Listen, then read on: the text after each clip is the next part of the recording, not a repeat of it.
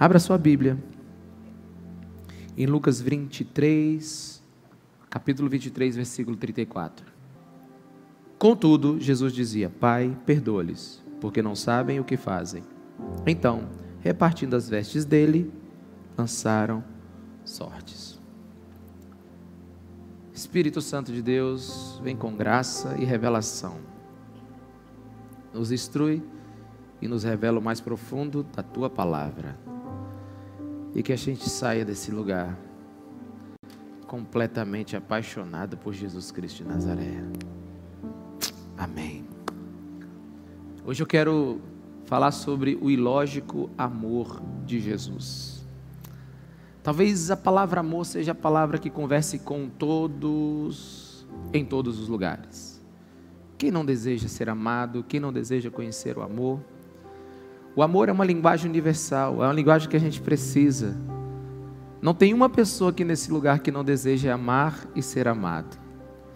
Não tem ninguém aqui nesse lugar que não precise no seu coração desse sentimento, seja dando ou seja recebendo. E eu pesquisei muito nos meus estudos sobre o amor. O amor em várias religiões, o amor em vários lugares. O amor se manifestando de muitas formas. Mas eu me lembro que eu fiz uma pesquisa que saiu há muito tempo sobre o que as crianças pensavam sobre o amor. E eu achei essa pesquisa nessa tarde. E eu quero ler para você o que, que algumas crianças de menos de 10 anos é, falaram que elas acham do amor. Rebeca, de 8 anos, disse assim: Quando minha avó pegou reumatismo e ela não podia se debruçar para pintar as unhas dos pés, dos, as unhas dos pés, desde então meu avô que pinta para ela, mesmo ele tendo artrite. Isso é amor. Cal, de 5 anos, disse assim: Amor é quando uma menina coloca um perfume e o garoto põe a loção de barba do pai e eles saem juntos para se cheirar.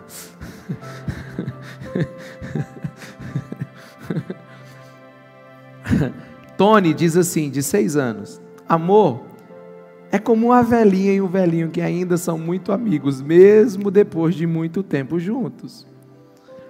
O Billy, de quatro anos, disse assim: ó, Quando alguém te ama, a forma como ele olha para você é diferente.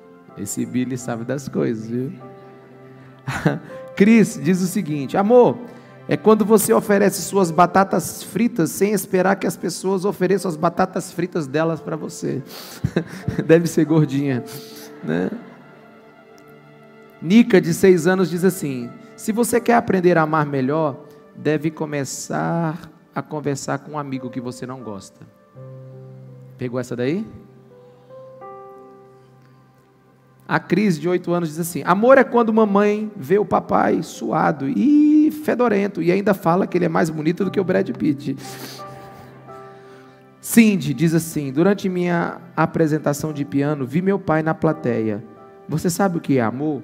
Amor foi ele sorrindo para mim e acabou todo o meu medo. A Noelle diz assim: amor é você falar para o menino que a camisa dele é linda e ele ficar usando ela o resto da semana. E por último, a Karen diz assim: quando você tem amor por alguém, seus olhos sobem e descem e pequenas estrelinhas saem na sua cabeça. Amor é algo extraordinário. E quando eu vejo Lucas 23, 34, eu vejo amor. Jesus está sendo crucificado estão rasgando a sua pele. E ele diz assim: Contudo, Pai, perdoa-lhes, porque eles não sabem o que fazem. E ainda, Lucas, ele é um escritor detalhista, ele diz assim: ainda tem gente repartindo as suas vestes ali embaixo. Ou seja, Jesus está sendo crucificado e tem gente fazendo um joguinho de quem vai ficar com as coisas dele ali embaixo. E uma das coisas que me chamou a atenção nesse texto imediatamente foi a palavra contudo. Contudo, é uma palavra no português que diz mais ou menos assim, mas não deveria ser assim. Todavia, ele está tendo uma reação diferente. Entretanto, ele deveria fazer uma coisa, mas está fazendo outra.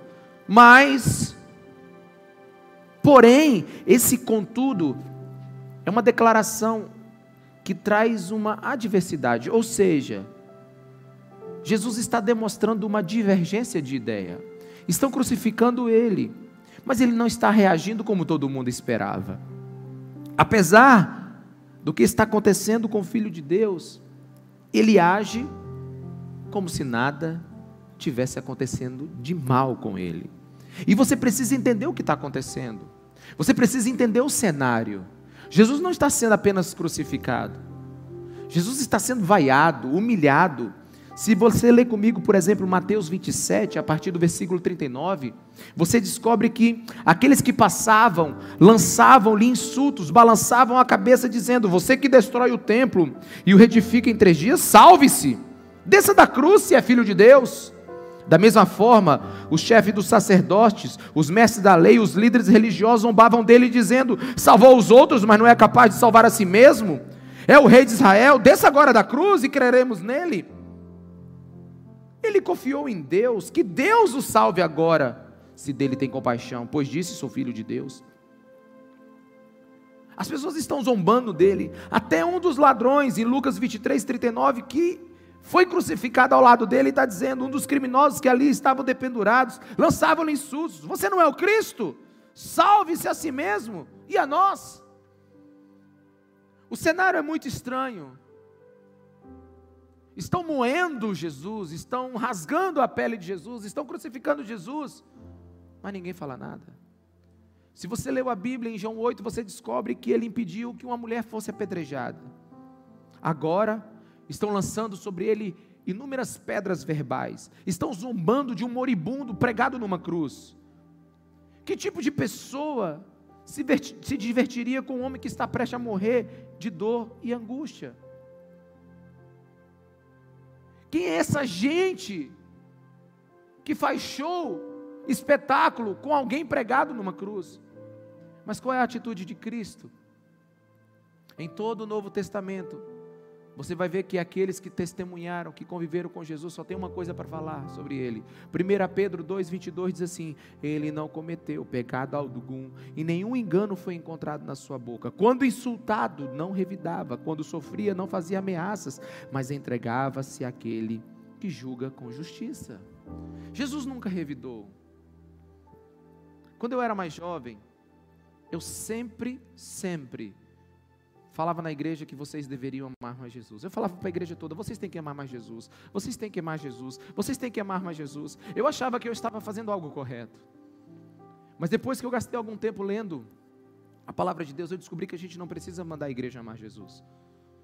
A gente só precisa tentar dizer o quanto Jesus amou a igreja.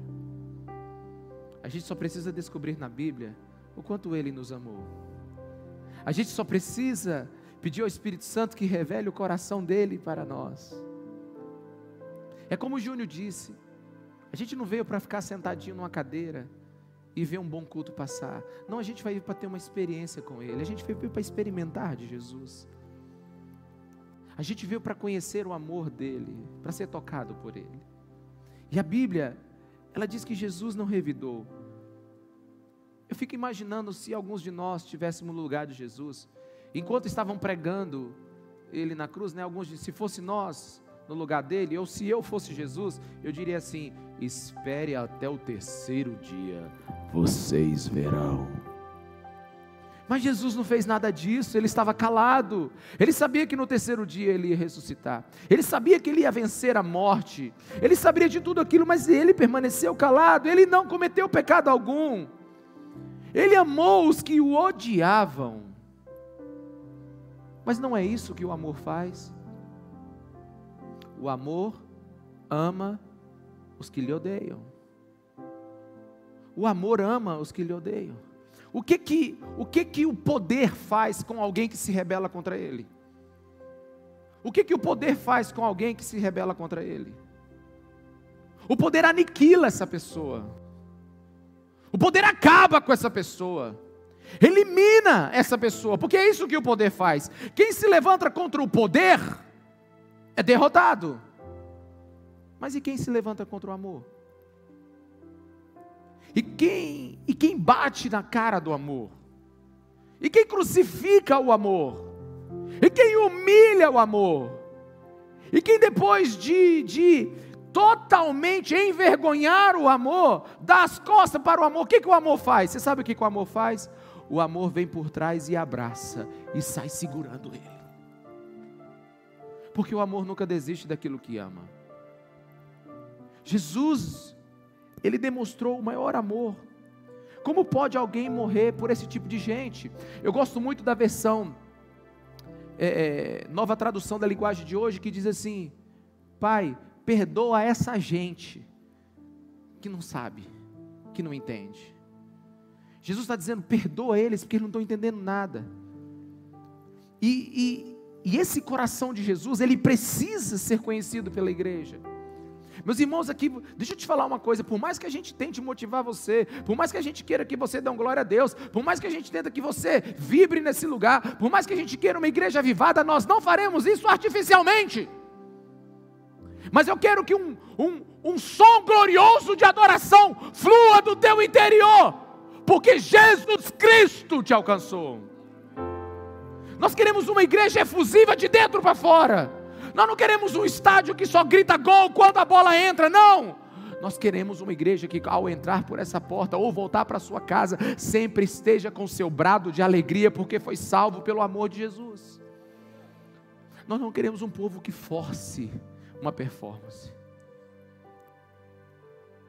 Mas para isso a gente precisa olhar para Cristo. Ele precisa transformar o nosso coração. E quando eu penso nesse texto, Pai, perdoa-lhes, porque eles não sabem o que fazem. Eu imagino Jesus Cristo, o nome mais conhecido em todo o mundo, mais do que Pelé e Coca-Cola. O nome que praticamente chegou em todos os lugares, mas é a pessoa mais famosa e menos conhecida que existe. É a pessoa mais famosa e menos compreendida que existe. É a pessoa mais incrível que a gente ainda não conheceu. Tem um filme chamado Voo, de Denzel Washington. Denzel Washington fez o um filme no voo, e ele era um, um, piloto bêbado, e acontece um monte de coisa, ele consegue é, se safar no primeiro momento, mas no final do filme ele se entrega, ele é preso, e o filho dele que está na faculdade precisa terminar o curso, e então vai visitar o pai na prisão, e chega para o pai e diz assim: oh, Eu preciso fazer uma redação final para eu passar no meu curso. E o pai pergunta: Qual é o título da sua redação? O título da minha redação é O homem mais incrível que eu nunca conheci. Você, Pai. E ali eles começam a bater papo, conversar, porque aquele que estava do lado dele o tempo todo nunca esteve de verdade. E assim são muitas pessoas que ouvem sobre o nome de Jesus, que leem a Bíblia, que conhecem as histórias, que conhecem o Davi, que conhecem o Golias, que conhecem o Paulo, que conhecem o Abraão, que conhecem o Isaac, que conhecem o Jacó, que conhecem todo mundo, mas só conhece quem já morreu. Precisa conhecer aquele que está vivo e reina. A Bíblia não, são, não é um livro de histórias desconectadas. A Bíblia é um livro que fala de uma só pessoa e o nome dele é Jesus Cristo de Nazaré. Nós não fomos chamados para nos relacionar com a Bíblia, a gente foi chamado para se relacionar com Jesus. A Bíblia, o livro sagrado, ele aponta para ele. E tudo que a gente faz é para isso, é para nós aprendermos dele. E se você analisar esse texto, Pai, perdoa-lhes porque eles não sabem o que fazem. Ele é muito forte porque Jesus está, está dizendo isso, não depois que suas feridas foram tratadas, nem de, não depois que as suas cicatrizes estavam completamente curadas, não depois que ele estava completamente são, não, ele estava dizendo isso enquanto o estavam rasgando. Essas palavras foram ditas não foi num escritório sofisticado. Essas palavras não foram ditas numa cadeira de balanço contando uma história para os seus netos. Não. Não foram palavras ensinadas no conforto de um de um prédio como esse. Ele estava pregado numa cruz, moído, humilhado, sem forças e sem ar, e dizia: Pai, perdoa-lhes, porque eles não sabem o que fazem. Perdoa a mim, perdoa a você, que vivemos uma vida sem pensar às vezes, no que estamos fazendo. Mas deixa eu te ajudar a ver um quadro melhor. Deixa eu pintar um quadro melhor para você. Três foram crucificados naquele dia. Quantos? Três. Os dois primeiros foram trazidos. Dois assassinos, dois criminosos. Você consegue ver esses homens indo para a cruz? Os soldados pegando eles, eles travando as pernas, eles amaldiçoando os soldados, os soldados arrastando, espancando eles, e eles dizendo: seus miseráveis, e ele xingando aqueles soldados, ele, ele amaldiçoando por cada palavra, aquele soldado que estava pregando, a sua mão, o seu pé, você consegue ver aqueles homens lutando para não ir para a cruz? Você consegue ver aqueles homens fazendo de tudo para não serem crucificados. Você, você, aqueles homens, naquele momento que eles, eles estavam recebendo aqueles pregos, talvez eles até sofreram algum arrependimento ou remorso. Mas o fato é que eles foram carregados, arrastados para a cruz. Mas agora vão levar quem? O general. Vão levar agora o líder da gangue. E então vai todos os soldados pegar Jesus. E quando pegam Jesus, ele tem uma surpresa. Qual é a surpresa? Ele não resiste. Pelo contrário, parece que ele caminha com eles, ele dá passos, ele dá ritmo à infantaria. Eu penso eu, pela história da Bíblia e pelo coração de Jesus, que se os soldados desistissem de crucificar Jesus, ele dava um jeito de se autocrucificar, porque ele sabia que precisava morrer por uma humanidade que não sabia de nada. Nunca foi tão fácil crucificar um homem em Roma. Os romanos nunca tiveram tanta facilidade para crucificar um homem. Foi a crucificação mais fácil de todas. Sabe por quê? Porque ele não resistiu. Ele amou até o fim. A Bíblia diz que ele poderia gritar, mas como ovelha muda, ele se comportou. Manso, ele morreu não há narrativa de fuga da cruz. Pelo contrário, o Evangelho de João, ele gasta muito tempo nos últimos três dias de Jesus. Dá ênfase à crucificação.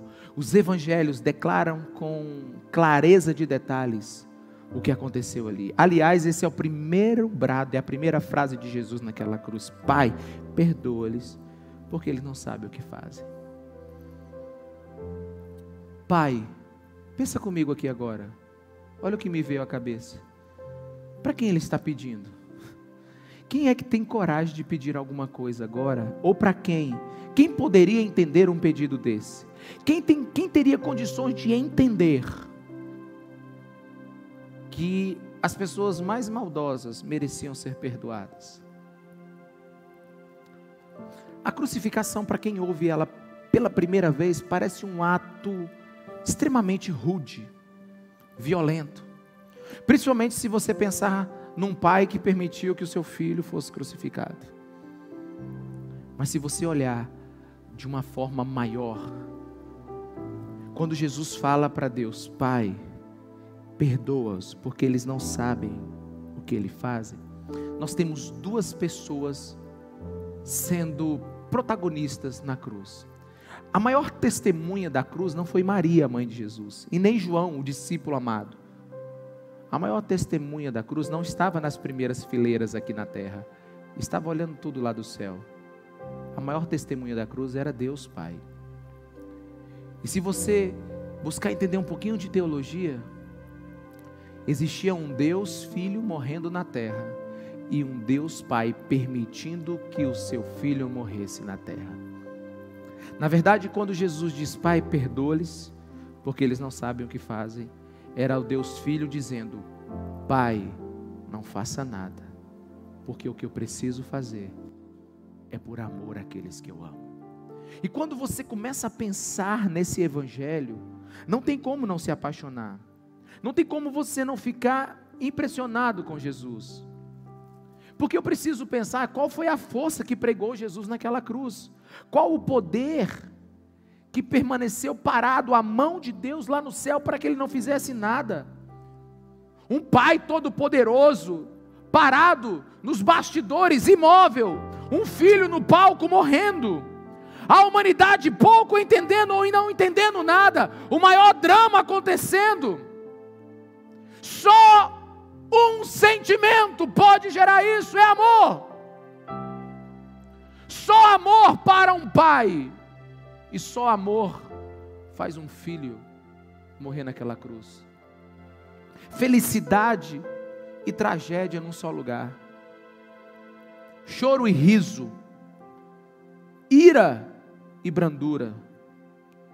Lá naquela cruz, Jesus defende aqueles que são inimigos de Deus. Qual o motivo que ele tinha para pedir perdão ao Pai?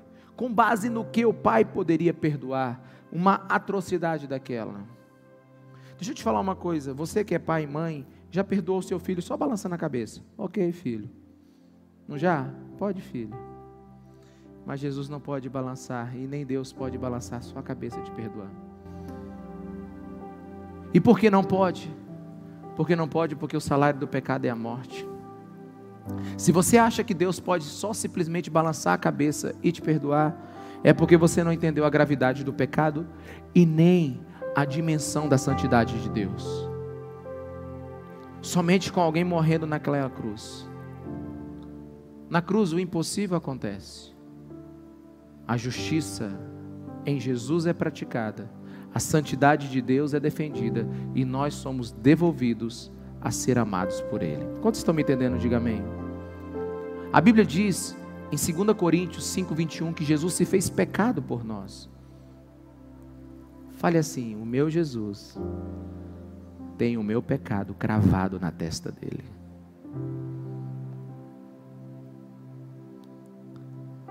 O seu Jesus, o meu Jesus, tem o pecado cravado, o seu pecado cravado na testa dele. Essa pessoa que está do seu lado, ela já deve ter cometido aí uma centena ou mais de pecados. Milhões, talvez. Mas todos eles foram cravados, Jesus. A Bíblia diz que ele não foi só o maldito, ele foi o pior de todos. Ele tomou todos os nossos pecados. Tem muita gente que não entende a cruz. Bota a cruz para mim aqui, por favor, aquela grandona. Deixa eu te explicar uma coisa sobre a cruz de Cristo.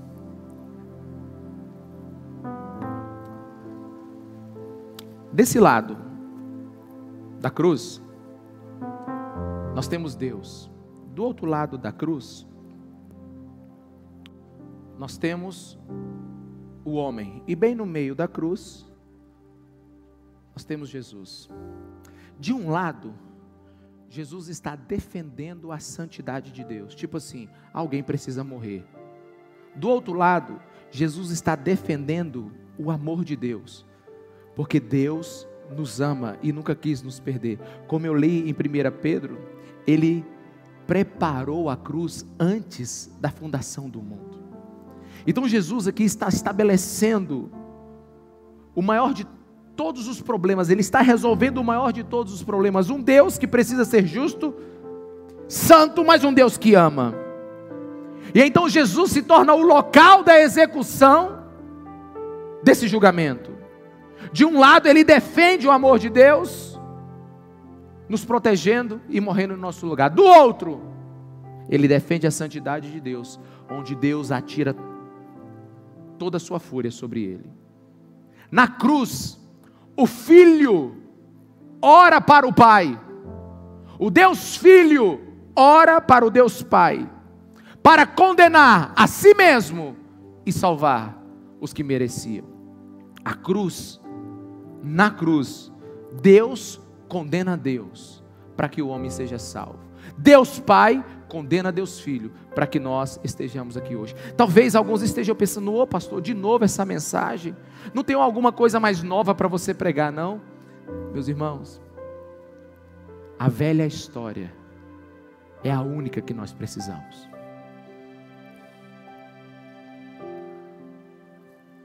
A igreja não precisa de novidade. A igreja precisa estar fincada na velha história. Igreja não é lugar de novidade. Lugar de novidade são esses cursos bons que, que aparecem por aí. Cada dia você aprende uma coisa nova. Não. A igreja é lugar de você se aprofundar mais em Jesus. A velha história, ela possui páginas que você nunca leu.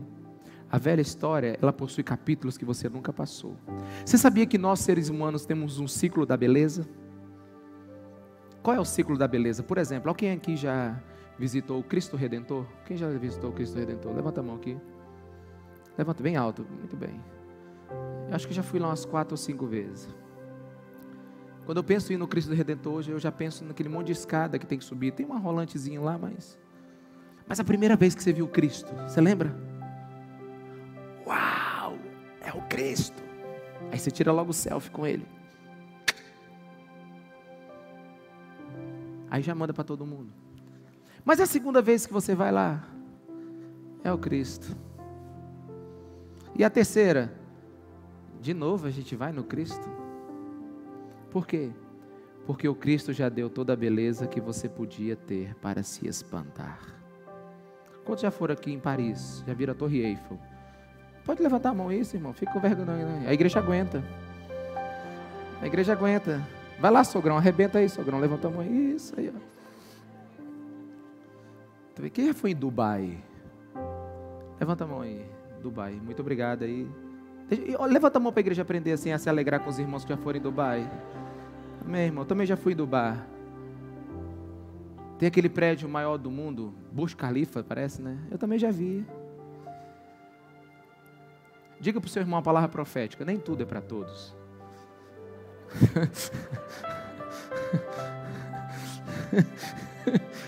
É, não é porque pregador diz assim: você vai um dia, irmão, você nem sabe, irmão. O lugar do outro lado do mundo, gastar tanto dinheiro. Às vezes você vai, às vezes você não vai, mas você vai ser feliz com tudo. Você vai nos lugares mais incríveis da terra e você fica espantado com a primeira impressão que você tem deles. O ciclo da beleza inunda a sua alma. É incrível! Aí você vai a segunda vez no mesmo lugar. Não é tão incrível. A terceira vez, menos incrível é. É igual aquela pessoa que coloca a piscina em casa né? Quando ele vai na casa de uma pessoa que tem piscina, se eu tivesse a piscina em casa, eu tomava banho todo dia. Aí ele bota a piscina, ele almoça na piscina, ele janta na piscina, ele dorme na piscina. 15 dias, aí ele só vai de uma vez em quando. Com seis meses, ele vai de vez em quando e outra. Com um ano, ele nem lembra da piscina, só lembra do gasto que ela dá. Não é igual você quando vai para a praia. Eu estava na praia esses dias. Nossa, que vento maravilhoso. Esse mar, né? E geralmente quando você conversa com alguém que mora na beira-mar, ele nem lembra que está lá. Por quê? Porque o ciclo da beleza desse mundo, ele tem pouco impacto na nossa alma. Quantos estão entendendo? Diga amém. Mas a velha história da Bíblia não. Toda vez que você para para aprender sobre Jesus, ele se revela mais uma vez para você. Quando você gasta tempo com essa palavra, sabe? Quando você gasta tempo meditando nela, procurando, porque a Bíblia é mais profunda do que larga, ela é, ela é, mais funda do que extensa, e você vai mergulhando em texto como esse, você vai descobrir o quanto ele é lindo, o quanto ele é maravilhoso, o quanto ele é extraordinário. Você vai descobrindo o tanto que o amor que ele tem por você é ilógico. Eu não sei se você medita sobre quem você é, mas eu medito muito sobre quem eu sou. Eu tenho muito medo de quem eu sou. E eu peço para Jesus, Jesus, como é que o Senhor consegue amar alguém como eu? Aliás, como é que o Senhor fez de mim, pastor? Deus, vamos bater uma, uma real aqui. Eu sei quem eu sou. E sabe o que mais espanta? Olhe para a pessoa que está do seu lado e diz assim: Jesus sabe a próxima vez que você vai pecar e Ele te ama agora do mesmo jeito. Dá para entender um negócio desse, irmão? Não dá. Alguns de vocês vão pisar na jaca tão forte, vão dar uma errada tão grande e ele te ama do mesmo jeito agora. Esse amor é ilógico. Esse amor constrange. É o único sentimento que nos leva a nos esquecermos de nós mesmos e nos doar ao que nós amamos. É isso que Jesus está falando. O amor de Jesus é outro centrado, não é centrado nele. Pai, perdoa-lhes. É como se Jesus estivesse falando para Deus: toma-me como sacrifício por eles, pois eu os amo. Não foi assim que nós combinamos antes da fundação do mundo? E não foi assim que nós nos organizamos antes da criação de tudo, que o Senhor ia criar esse bonde de gente que ia fazer tudo errado, e eu precisaria ir para a cruz e morrer por eles, e eles agora estão blasfemando, eles agora estão me humilhando, eles agora estão me rasgando, eles agora estão matando, mas Pai, perdoa-lhes, porque nós combinamos isso tudo antes. Nós não temos outra mensagem para viver que não seja a mensagem do Evangelho. Aliás, meus irmãos, já diz o velho provérbio: a boca fala do que o coração está cheio. E o coração de Jesus estava cheio de amor e perdão. Pai, perdoa-lhes. Ele podia ter gritado, mas disse: Pai, perdoa-lhes. Porque eles não sabem o que fazem. Eu não entendi essa frase até hoje de Jesus. Confesso para você que tem coisas na Bíblia que eu prego e às vezes eu fico me perguntando se é isso mesmo. Será que Judas não sabia que tinha traído? Será que Pilatos não sabia que tinha condenado o inocente? Será que o Sinédrio não sabia, os religiosos não sabiam que, que levantaram falsas testemunhas para maltratá-lo? Pai, perdoe-os porque eles não sabem o que fazem. Mas eu começo a pensar, porque parece que tem coisas que a gente também faz e nem pensa. Não tem alguma coisa que você fez e disse assim, meu Deus, como é que eu fiz isso? Não, mas você só pensa nisso depois que fez. Parece que eu não sabia que tinha que fazer isso, na é verdade. Tu lembra daquele dia? A pior é aquela que fez, foi tu que fez, foi eu não. Mas a gente tem dia que faz tudo errado, na é verdade. E você faz tão errado, o que, que acontece? Depois você pensa, meu Deus, como é que eu pude fazer isso? É o que Jesus disse. Eles não sabem o que fazem. Jesus está aqui nos defendendo da nossa ignorância. Às vezes nós não sabemos mesmo. Mas o que importa nesse texto é que na cruz, Jesus esquece de si mesmo, para não perder você e eu. Irmãos, o cristianismo é Deus esquecendo de si mesmo para nos salvar. Isso é o cristianismo. Isso é o evangelho. Pai, perdoa essa gente que não entende direito o que está fazendo. Ah, toda vez que alguém encontra um pastor e você pergunta assim: quais são as perguntas que você queria fazer para mim que você teria vergonha de fazer em outro lugar? Está entre as top 5 que me perguntam: como é que a gente sabe quem vai para o céu e quem vai para o inferno? Sempre está entre as top 5 essa pergunta. Irmãos, eu não tenho certeza. A Bíblia diz que a salvação pertence ao Senhor. Eu não sei como é que Deus vai julgar todas as nações. Eu não sei como é que Deus vai nos julgar. Ele vai julgar segundo a sua própria vida, mas como eu não sei como é a sua vida, mas de uma coisa eu entendi. Cada um de nós vai ter o seu próprio julgamento particular e a sentença virá de Deus, mas de um julgamento eu tenho certeza. Não é se você vai para o céu ou para o inferno, de um julgamento eu tenho certeza. Deus nos julgou digno do seu amor. Deus nos julgou digno do seu amor. Eu não sei quem vai acreditar nisso, mas Deus nos julgou digno do seu amor. Sabe, não tem como ter baixa autoestima quando você entende isso. Deus me julgou digno do amor dele. O mais sublime amor que já pisou nessa terra me ama de todo o seu coração. Pai, perdoa essa gente que nem entende o coração que tem. Pegou, perdoa essa gente que não sabe nem como é o próprio coração dela. Olha, é, é, impressionante como, como alguém pode conhecer a minha escuridão e ainda me amar. Quantos estão me entendendo? Diga amém.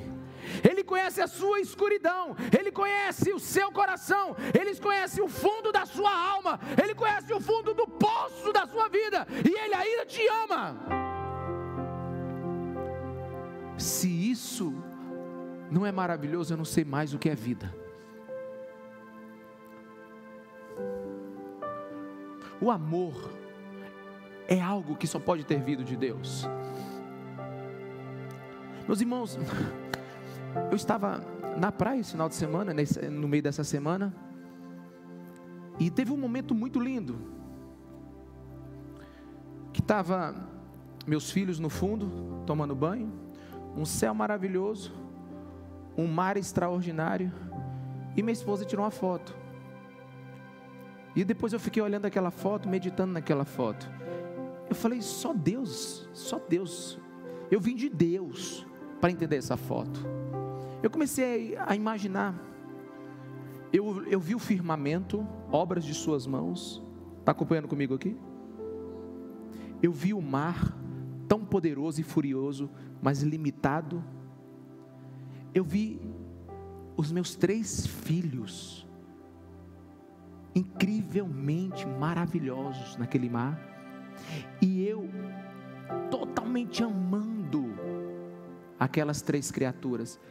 Aí eu tive um pensamento super complexo. Eu não vi no macaco. Não, um macaco nunca ia sentir o que eu senti aqui. Coração borbulhava de amor. Alguém está me entendendo aqui? Desculpa se eu não consigo ser mais né, complexo. Aliás, todos aqui precisam se tornar PHDs pobre, humildes e desesperados por Jesus. Eu não sei se eu consigo explicar para você tudo, mas simplesmente quando eu li aquela foto, eu falei: eu só posso ter vindo de Deus, porque tinha tantas toneladas de amor naquela foto. Mas ao mesmo tempo Deus ministrou algo ao meu coração, Ricardo. Eu não te criei para amar os teus filhos. Eu te criei para receber do meu amor. ah, você não entendeu. É como se Jesus estivesse falando assim: enquanto você ama sua esposa e seus filhos, você engatou nem a segunda na Ferrari. Você nem começou a atingir a velocidade máxima. O seu potencial de amor ainda nem começou. Mas quando o Espírito Santo de Deus me revelar para você, revelar o que eu fiz naquela cruz, revelar o meu amor, revelar porque eu encarnei, revelar porque eu deixei o meu Pai em glória e vivi uma vida como homem, 33 anos, revelar porque eu morri naquela cruz, ressuscitei e agora estou à destra de Deus intercedendo por você. Mandei o Espírito Santo para que ele tira a foto completa e te mostre quem eu sou. No dia que você me entender, você vai entender para que o seu coração foi criado. O seu coração foi criado para mim. Porque esse é o amor que a gente precisa viver. Porque uma coisa é acreditar na mensagem do amor, outra coisa é encontrá-la. Tem muita gente buscando amor em tantos lugares, tem muita gente buscando amor toda vez. Tem um teólogo que diz que quando uma mulher procura um homem, o homem procura uma mulher, na prostituição, no adultério, alguém, um jovem procura uma droga, sabe? Alguém procura um entretenimento, ele está atrás do amor de Deus, porque ele está atrás de algo que preenche a sua alma, ele está atrás de algo que preenche o seu coração. O amor de Deus é aquilo que dá plenitude de vida e certeza de existência nós nascemos para Ele. Não existe outro caminho, outra verdade, outra vida. Nós fomos feitos dele, nele, e o nosso combustível é Ele. Você nunca se perguntou como alguns mártires aceitaram em adoração à morte? Eu li o livro de um homem que foi cerrado ao meio, começando de baixo para cima. E ele só dizia: acelerem a minha morte, porque o meu Jesus me espera. O que que esses homens viram que eu não vi? O que que esses homens viram que nós não vimos? Mas vamos voltar aqui às crianças. Eu deixei o Max aqui por último. Max, quando foi perguntado para ele assim: O que é o amor, Max?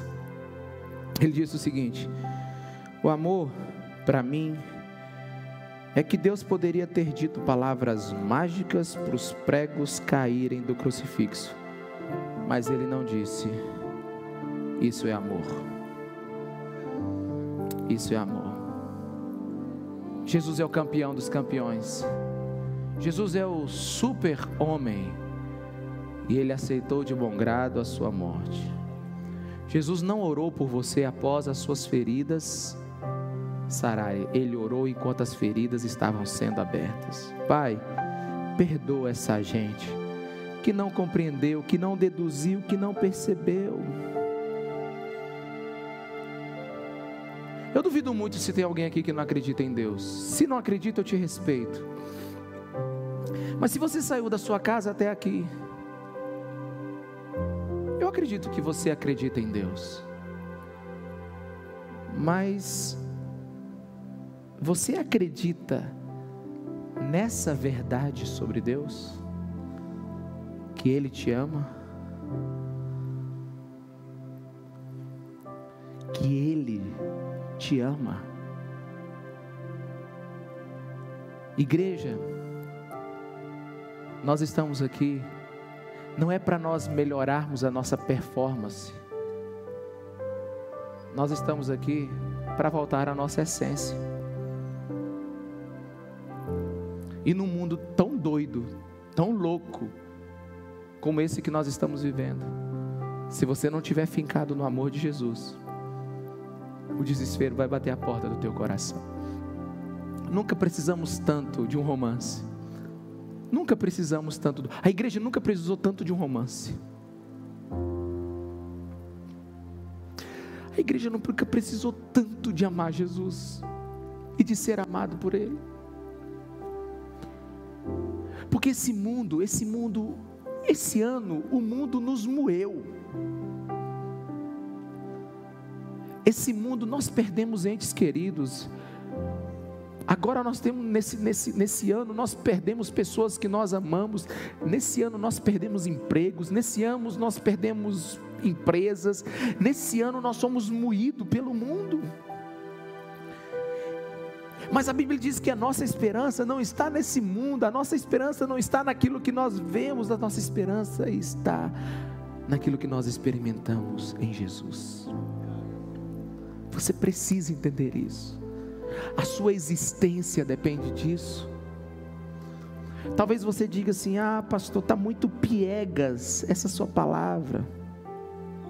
Está muito sentimental. Bem, talvez. Mas, você sabe o que está realmente faltando no meio da igreja? Nós estamos numa escassão, numa escassez de reação ao assombro do que Jesus Cristo fez naquela cruz. Existe uma escassez de reação ao que Jesus Cristo fez naquela cruz. Se eu só lesse esse texto para você, você iria para casa e dizer: Uau, é, é verdade. Deus amou o mundo. Pai, perdoa-os porque eles sabem o que fazem. Mas a gente precisa parar porque a gente perdeu o assombro de quem Deus é. Você perdeu o assombro, nós perdemos o assombro de quem Deus é. Qual foi a última vez que os seus olhos choraram de gratidão por tão grande amor? Qual foi? Qual foi a última vez que o seu cristianismo foi regado a lágrimas? Somos aqueles ainda que se emocionam com a cruz? Não basta ter informação. Fala para a pessoa que está do seu lado: não basta ter informação, tem que ter relacionamento. É, a gente tem que experimentar. Existe, presta atenção aqui: existe a cultura cristã e existe o cristianismo. E o segundo só existe quando eu começo, começo a ser amado e amar Jesus. Existe a cultura cristã e existe o cristianismo. E o segundo só começa quando você começa a ser amado e amar Jesus. Eu não quero que você tenha uma cultura cristã. Eu quero que você tenha Cristo reinando dentro de você. Eu quero que Jesus viva dentro de você. Eu quero que a tua boca fala daquilo que você experimentou, daquilo que você viu. Eu quero que aquele que tem os olhos de fogo se revele para você nessa madrugada e você tenha um assombro na presença dele. Eu quero que o sobrenatural de Deus venha sobre a sua vida. Eu quero que você sinta o cheiro e o sangue daquele sangue, o cheiro daquele sangue derramado na cruz. Eu quero que você, você, você sinta a dor dele. Eu quero que você se, se, se, se, se tenha, tenha um relacionamento, eu quero que você tenha um compartilhar de emoções com Jesus, meus irmãos. Não é ser cristão vir para a igreja, ser cristão é ter uma revelação de Jesus Cristo, é experimentar da beleza dEle. Não basta ter informação. E por último, João 3,16 diz assim: Porque Deus amou o mundo de tal maneira que deu seu Filho unigênito, para que todo aquele que nele crê não pereça, mas tenha a vida eterna. Sinceramente, esse é o texto que eu mais estudei na minha vida até hoje. São 28 palavras, e essas 28 palavras me dizem quatro coisas. Primeiro, Ele me ama. Ele te ama. Segundo, Ele se entregou por mim e por você. Terceira, se eu e você acreditarmos, quatro, nós vamos viver. Se você acreditar, você vai ver. Eu não sei aonde você está nessa caminhada com Deus, mas é hora de acertar os passos. Eu quero ler para você uma missão que eu escrevi para mim como pastor.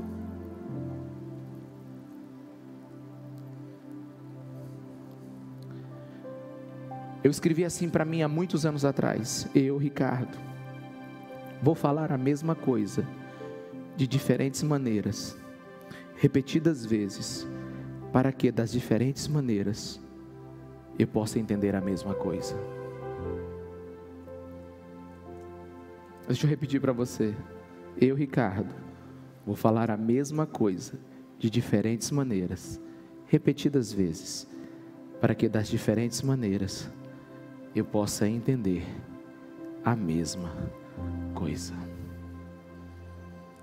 Eu vou falar de Jesus de todas as maneiras que eu puder, repetidas vezes, para que dessas muitas maneiras que eu falar, eu e você, a gente possa entender somente uma: o ilógico amor de Deus por nós. Aleluia. Ele te ama. Ele nos ama. E para você que ainda não fez a sua entrega a Ele, deixa eu te falar algo. Por que você não corre o risco de sair daqui livre? Isso mesmo. Em vez de ter certeza de que se nada fizer, ainda vai sair daqui prisioneira de seu pecado e da sua consciência. Se você até hoje teve dúvida, por que você não arrisca hoje em sair livre desse lugar? Porque se você não vier a Jesus, você pode ter certeza que você vai sair aqui ainda escravo da sua culpa, do seu pecado e da sua consciência. Ele está aqui para dizer o que ele disse há dois mil anos atrás: Pai, perdoa-lhes, porque eles não sabem o que fazem, mas eu morro por eles.